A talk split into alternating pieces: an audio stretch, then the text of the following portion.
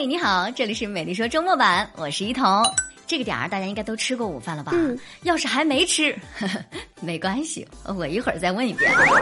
呃，俗话说哈，天下没有免费的午餐。今天节目开始，咱们就先来说一个挺贵的午餐。北京时间六月十八号十点三十分，巴菲特慈善午餐拍卖结果终于出来了。在历时了五天、四十三次出价后，最终尘埃落定，以一千九百点零一万美元成交，大概是人民币一点二八亿元。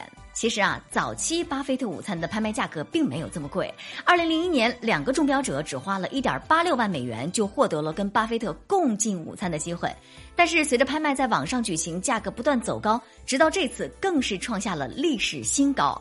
而我们仔细看那些中标的人，就会发现啊，大部分都是投资界的人士。有网友说了：“你知道啥？嗯，人家根本就不是为了吃那顿饭，就是花钱做广告，关注度有了，流量来了，钱自然也就赚了。”说到这儿哈，不知道大家还记不记得《西红柿首富》当中的那个情节？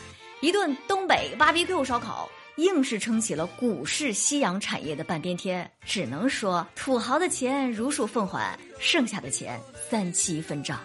有人说，把一个亿要是都买小龙虾，我能把巴菲特吃走。你要是说这个，我就不困了啊！是不是巴菲特？只要有小龙虾，我都能把它吃走。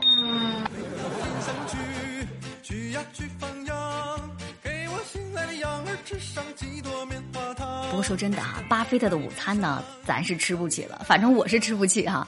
但是整个人参补补问题呢，还是不算太大。继这个保温杯里泡枸杞、可乐罐里加生姜之后，最近又流行起了一种新的养生方式，听说了吗？在这个罗森便利店有款饮料火了，这款饮料的名字叫做一整根，这名听起来特别接地气。为什么叫一整根呢？因为这款饮料就是一个玻璃瓶里放着一整根的人参，宣传上说哈，这是一款植物饮料，主要功效呢是帮你修复因为熬夜产生的虚弱感。嗯没想到啊，卖的还真不错，售价二十块钱一瓶，但常常是卖断货的状态。果然是熬最狠的夜，养最贵的生啊！其实说贵吧，人家人参嘛，二十块还行。过去啊，我们总认为人参是名贵的药材哈，毕竟那电视剧里的富贵人家啊，那老爷动不动就要来口老参续命啊。现在我们才知道啊，人参也是分级别的，像饮料当中的这种啊，有东北的朋友就说了，这种人参吧，一根的批发价大概是两块钱左右，还没瓶子贵呢。也有网友说啊。可以了，知足吧，只要二十块一根人参拿回家，干了它，熬夜从此顶呱呱。想问一下正在听节目的各位朋友，你会去买吗？你觉得这个是智商税还是值得一尝呢？一同记得啊，上周跟大家说了一个鲤鱼王的新闻，就是三十多斤的大鲤鱼。今天再跟大家说个西瓜王的事儿。近日在山东临沂，瓜农唐先生发了一段视频，说的是他收获了一个瓜王，重达九十多斤。唐先生说啊，瓜呢是普通品种，但是他种植的时候啊比较细心，所以除了瓜王之外，其他的瓜平均也有五六十斤重啊。这么多瓜怎么吃呢？唐先生啊，先是把瓜王给他合作社的工人还有邻居们分了，其他的瓜呢捐了一部分给当地的敬老院、幼儿园还有救援队。有网友说啊，九十斤，我的天呐，比我都要重啊！真怕一刀下去从瓜里边跳出一个葫芦娃。但是说真的啊，老吾老。以及人之老，幼吾幼，以及人之幼。老王，嗯，老唐，这西瓜好不好吃不知道，但是这做法值得点赞。外卖啊，几乎每个人都点过。很多人说啊，外卖可能不卫生，但是接下来要说的这个事儿，让我真真的觉得外卖确实。不太卫生。说的是六月十六号，在广东东莞，一位小伙儿花了一百八十块钱点了一顿小龙虾外卖。这个餐送来之后啊，那肯定就开吃了呗。可是吃着吃着啊，小伙儿发现不对，吐出来之后呢，发现啊，从外卖里吃出了一个硬硬的东西。这东西吧，看着也不像虾壳啊。结果啊，擦干净了一看，哦。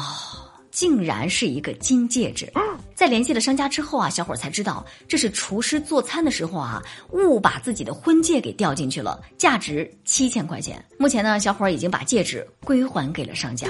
有网友说：“你看看这真正的拾金不昧，这小伙能处。但是啊，看完之后，一彤还是觉得咱能少点点外卖就少点点外卖吧。虽然，但是外卖里有根头发丝儿什么的，呃，也算是正常的情况啊。但是话说回来，这幸好是小伙眼神好，点的又是硬壳的小龙虾。要是换个人点了碗粥，那后果估计啊，现在我们说的可能就是肛肠医院的新闻了。不要啊！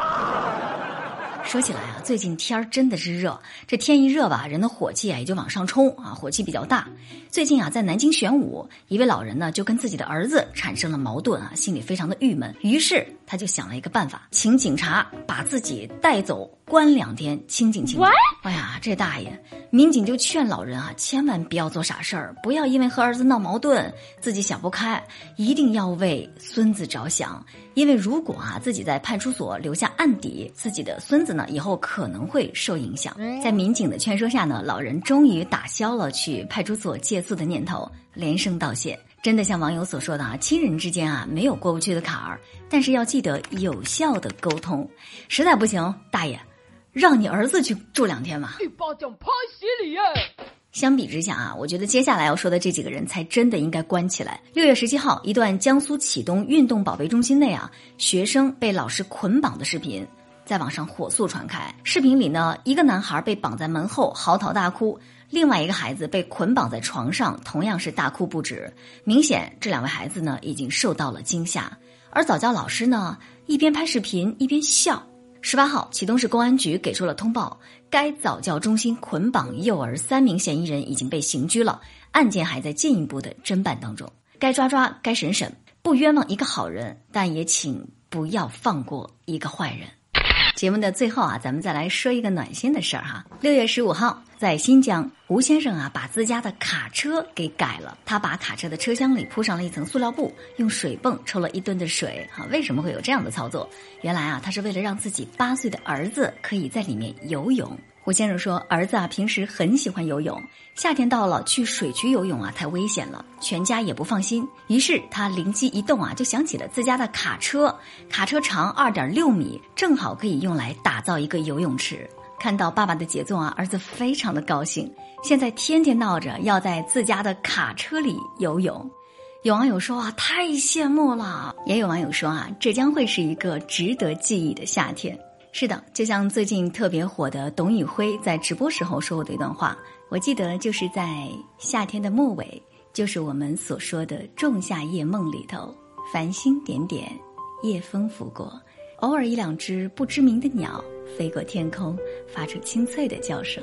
那个时候我年轻，年轻且无忧无虑。